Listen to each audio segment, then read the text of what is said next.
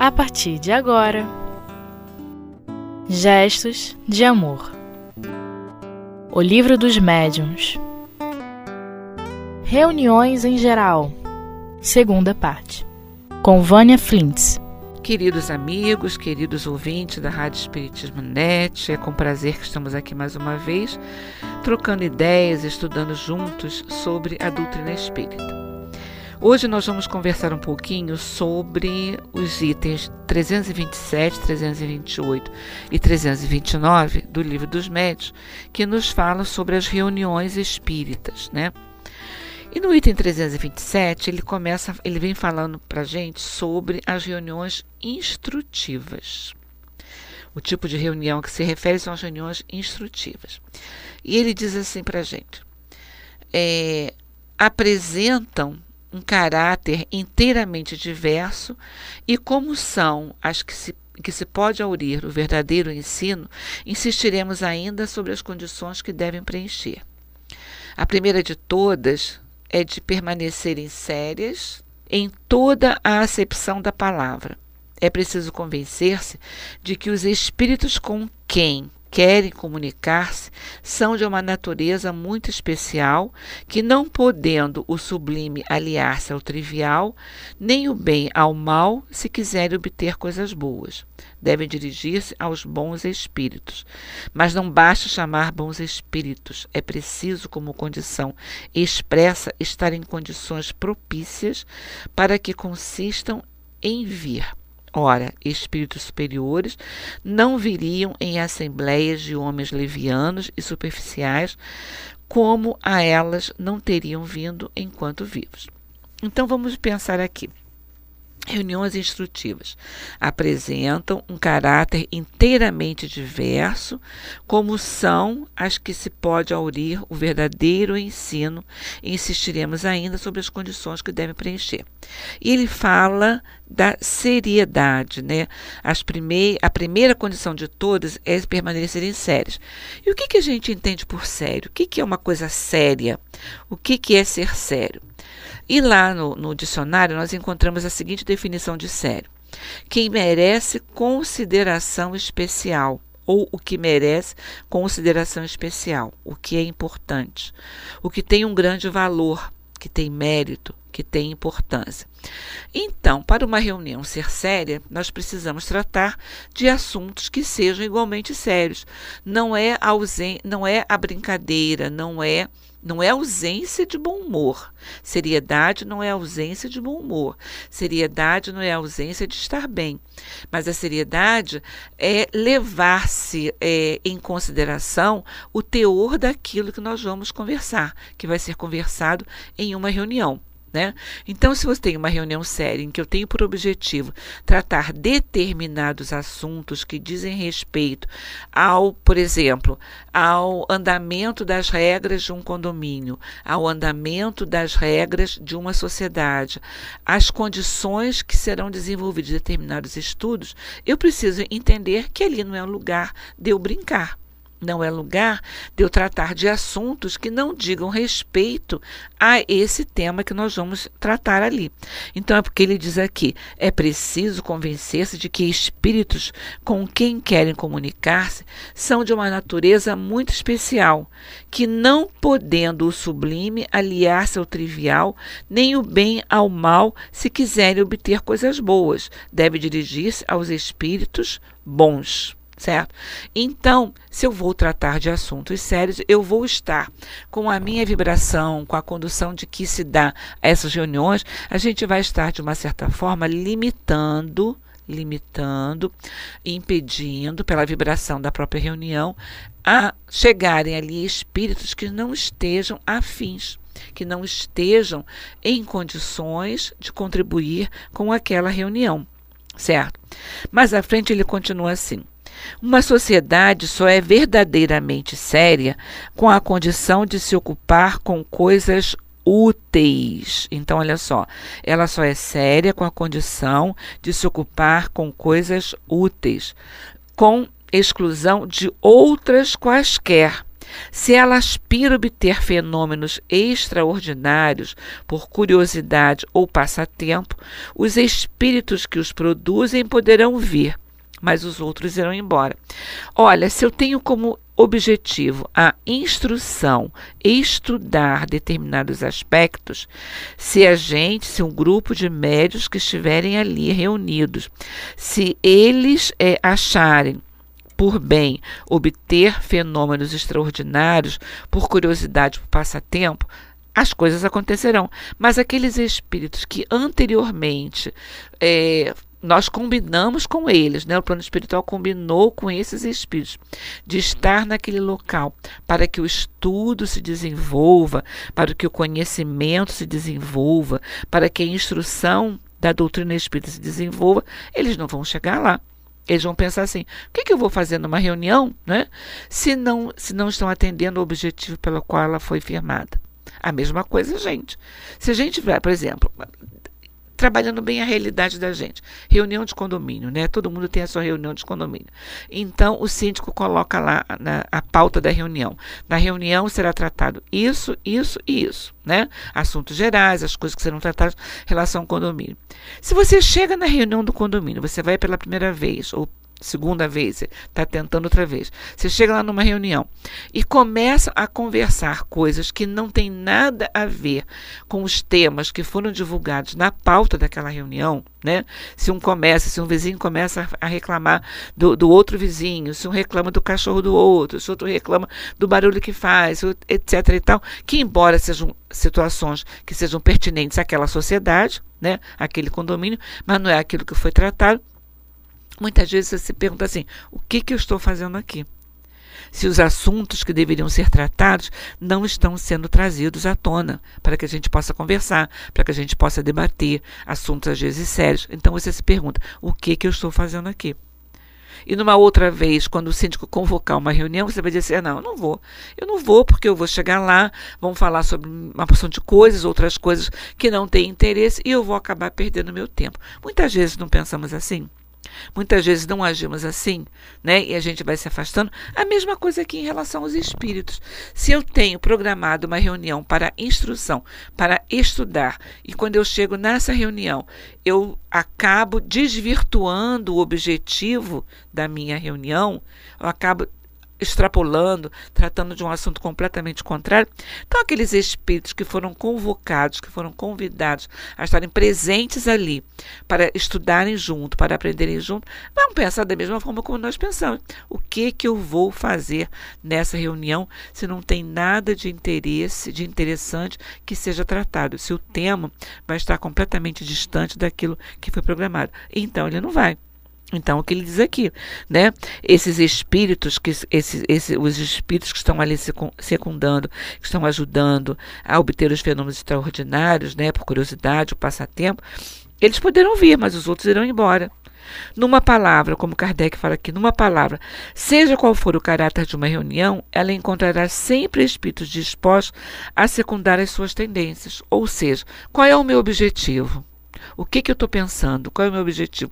Meu objetivo é esse. Eu vou encontrar espíritos que se afinizem com essas vibrações e que vão estar presentes ali. Né? E ele continua assim: uma reunião séria afasta-se, portanto, do seu objetivo, se deixa o ensino pelo divertimento. As manifestações físicas, como já dissemos, têm a sua utilidade tem a sua utilidade, que aqueles que querem ver vão às reuniões experimentais. Tudo é uma questão de lógica. Eu, uma questão de lógica e de objetivo. O que, que eu busco? O que, que eu quero? O que, que eu quero numa reunião? Eu quero X, então eu vou para lá e vou discutir isso.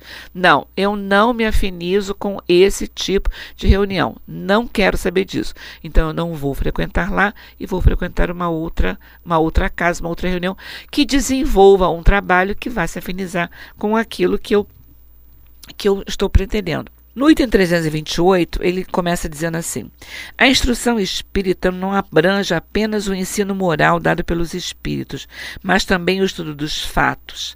Cabe a ela a teoria de todos os fenômenos, a pesquisa das causas e, como consequência, a constatação de que é possível e do que não é Numa palavra, a observação de tudo que pode contribuir para que a ciência progrida. Então, numa reunião espírita, como ele diz assim, uma reunião espírita séria não vai abranger apenas o ensino moral, mas a todos os outros estudo dos outros fatos que vão contribuir, é importante isso, que vão contribuir para a a evolução que vão contribuir para o adiantamento daquela situação, daquela, daquela situação que a gente possa estar vivendo, né? Ele diz assim: seria equivocar-se acreditar que os fatos se limitam aos fenômenos extraordinários, que apenas aqueles que mais impressionam os sentidos sejam dignos de atenção. Encontramos-los a cada passo nas comunicações inteligentes e os homens que se reúnem para o estudo não poderiam desprezar. Então não é você desprezar, é você absorver aqueles fatos, mas você entender qual é a função daqueles fatos. Né? A nossa capacidade de observação precisa estar sempre ligada, precisa, precisa estar sempre atenta. E a nossa capacidade de classificação dos assuntos que nós queremos também, porque senão a gente pode tratar de um assunto quando a gente quer tratar de outro assunto. Então é importante a gente manter sempre isso em foco. A reunião é instrutiva e ela precisa de seriedade. Agora, a instrução, o que, que eu entendo por instrução? Como é que eu vou entender isso por instrução? Aquilo que se faça necessário para a evolução da nossa sociedade. Nós vamos fazer um breve intervalo e voltaremos em seguida.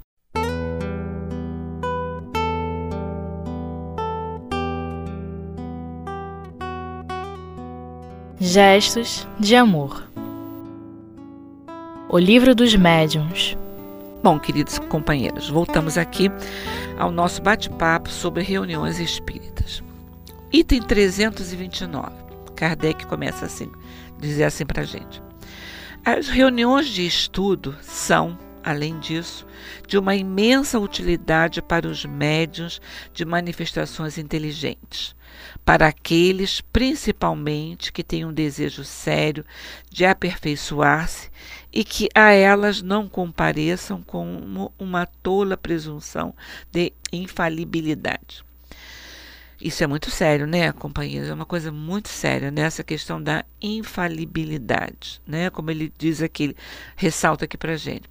É de uma imensa utilidade para médios de manifestações inteligentes, para aqueles principalmente que têm um desejo sério de aperfeiçoar-se e que a elas não compareçam com uma tola presunção de infalibilidade. Ou seja, ah, eu não preciso disso. Isso, isso não vai acontecer comigo. Essas coisas não acontecem comigo. Eu sou vigilante e a gente vai é, conduzindo as coisas, a vida assim, né? A gente acha que as coisas sempre trazendo para a nossa vida, o nosso dia a dia. A gente acha que as coisas sempre acontecem com o vizinho. As coisas sempre acontecem com o outro. Não, determinadas coisas não batem à minha porta, determinadas coisas não me atingem. E aí ele continua assim. Olha só que importante. Um dos grandes tropeços da mediunidade é, como já dissemos, a obsessão e a fascinação. Eles podem, portanto, iludir-se de muita boa fé sobre o mérito daquilo que obtém e compreende-se que os bons espíritos, que os espíritos enganadores tenham liberdade de ação quando só lidam com o cego. Ou seja, eu não sou cego, eu estou atento às coisas que acontecem. Então, isso não vai acontecer comigo. É o que a gente pensa, né? E olha só, grandes, um dos grandes tropeços da mediunidade é, como já dissemos, a obsessão e a fascinação. Eles po podem, portanto, iludir-se de muito, de muito de muito boa fé sobre o mérito daquilo que obtém e compreende-se que os espíritos enganadores têm liberdade de ação quando só lidam com o cego. É por isso que afastam seu médium de qualquer verificação. Se necessário, fazem-no tomar, fazem tomar a versão por quem quer que possa esclarecê-lo.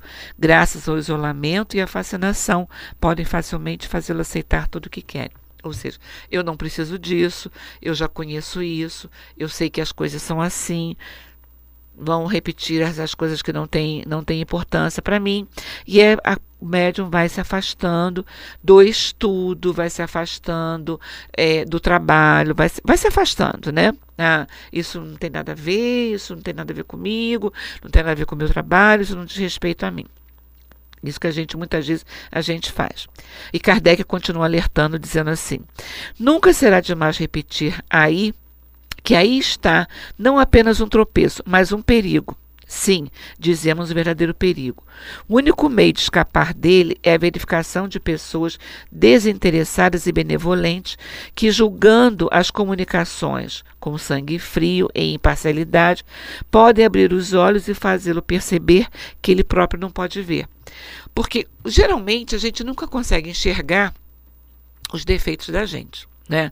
A gente nunca consegue enxergar aquilo que a gente acha que enxerga, né? Porque nós temos assim, nós fazemos assim um diagnóstico preciso, né? Não é comigo. Isso não me diz respeito. Então eu não preciso disso. Então eu estou atento, eu estou observando, eu estou tomando conta, então isso não vai acontecer comigo. E aí, a gente sabe que a gente tem nos meandros da alma da gente, a gente tem a vaidade, a gente tem o orgulho, a gente tem a prepotência, a gente tem uma série de coisinhas que não são agradáveis, que não são sentimentos agradáveis, mas que estão lá dentro da gente guardados, né? Esperando a oportunidade de se manifestar. E muitas vezes ele se manifesta aí, vem se manifestar assim. Não, não preciso disso. Eu me basto, eu estudo em casa, eu leio em casa, eu estudo em casa. E aí isso vai sendo insuflado na gente gradativamente, aos poucos, devagarinho, até que a gente chega e se afasta daquilo que tem que se afastar. Então, é isso que ele está fazendo aqui, isso que ele está chamando a atenção aqui para gente, né? Ele diz assim: todo médium que teme esse julgamento, ou seja, aquele julgamento do que o outro pode dizer, do que o outro pode alertar, né, já se encontra no caminho da obsessão.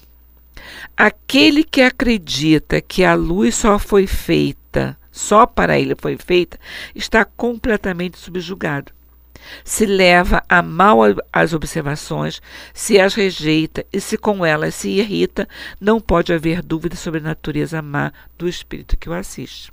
Né? Porque quando alguém chega e diz assim: não, você não precisa disso, isso é uma bobeira, isso não tem nada a ver com você, você é uma pessoa que você já tem uma determinada cultura, Muitas vezes a gente se deixa enaltecer por isso, né? Tá vendo? As pessoas acham que eu sou assim. Mas é hora da gente se alertar, da gente parar e pensar: mas é realmente assim? Isso é um pensamento meu?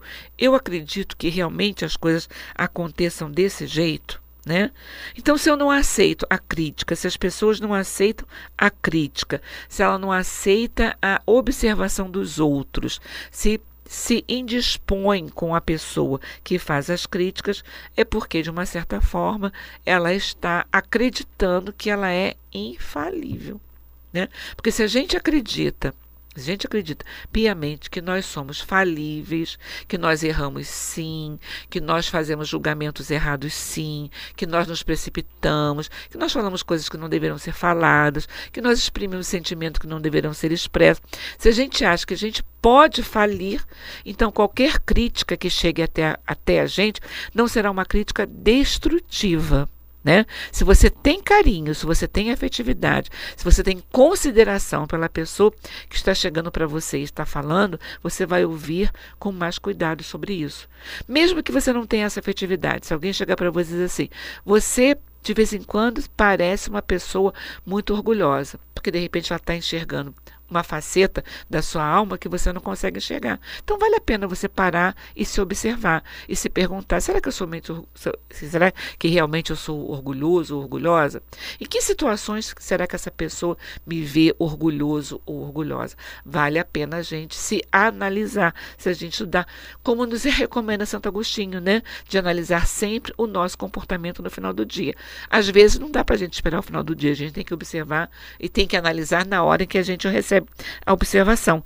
Mas o mais importante é a gente receber essa observação, como a gente diz, né, como os jovens dizem, como as pessoas dizem, de peito aberto, não achando que a pessoa está querendo prejudicar, ou que a pessoa está querendo é, obstruir qualquer ação sua, não achando nisso, mas, mas apenas como um alerta, como um alerta para que aquilo que aquilo que ela está observando, porque a gente não observa o comportamento da gente. A grande realidade é essa. Nós não observamos o nosso próprio comportamento, seja na casa espírita, seja no exercício da mediunidade, seja em qualquer situação da vida que a vida nos coloque em qualquer sociedade que a vida nos coloque, a gente não observa. Mas quem está de fora, quem não está, quem está de fora, observa com mais tranquilidade, observa com mais clareza. Né? Com mais clareza.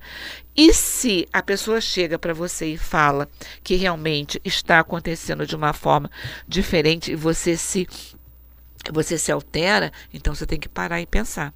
Se todas as pessoas chegam para você e se alteram com ou, ou colocam determinadas coisas para você que você não gosta, você tem que parar e tem que pensar. Temos que parar e temos que pensar sobre o nosso comportamento, né? Se em qualquer situação que você entra, você não consegue fazer as coisas porque você sempre arranja um problema, sempre arranja uma, uma, uma coisa qualquer que te impede de fazer, e que você coloca, e que a gente coloca sempre a culpa no outro. Eu não fiz isso porque fulano não deixou, eu não fiz aquilo porque fulano não deixou, etc e tal. Então a gente tem que parar e tem que pensar também. Sou eu, as pessoas que estão à minha volta e que estão apontando isso e que estão errados, ou eu que estou me equivocando com a maneira como eu estou apresentando as minhas atividades, como eu estou me relacionando com as pessoas. A gente tem que parar e tem que pensar também.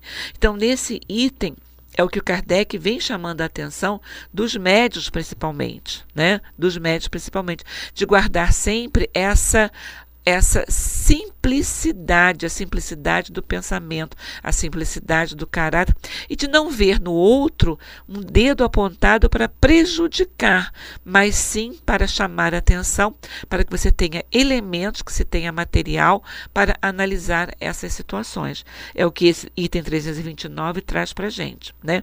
Vale a pena a leitura, que se cada um tiver o livro dos médios em casa, pode fazer a leitura fazendo sempre uma leitura reflexiva dos, dos ensinamentos que Kardec e que os Espíritos trazem para a gente.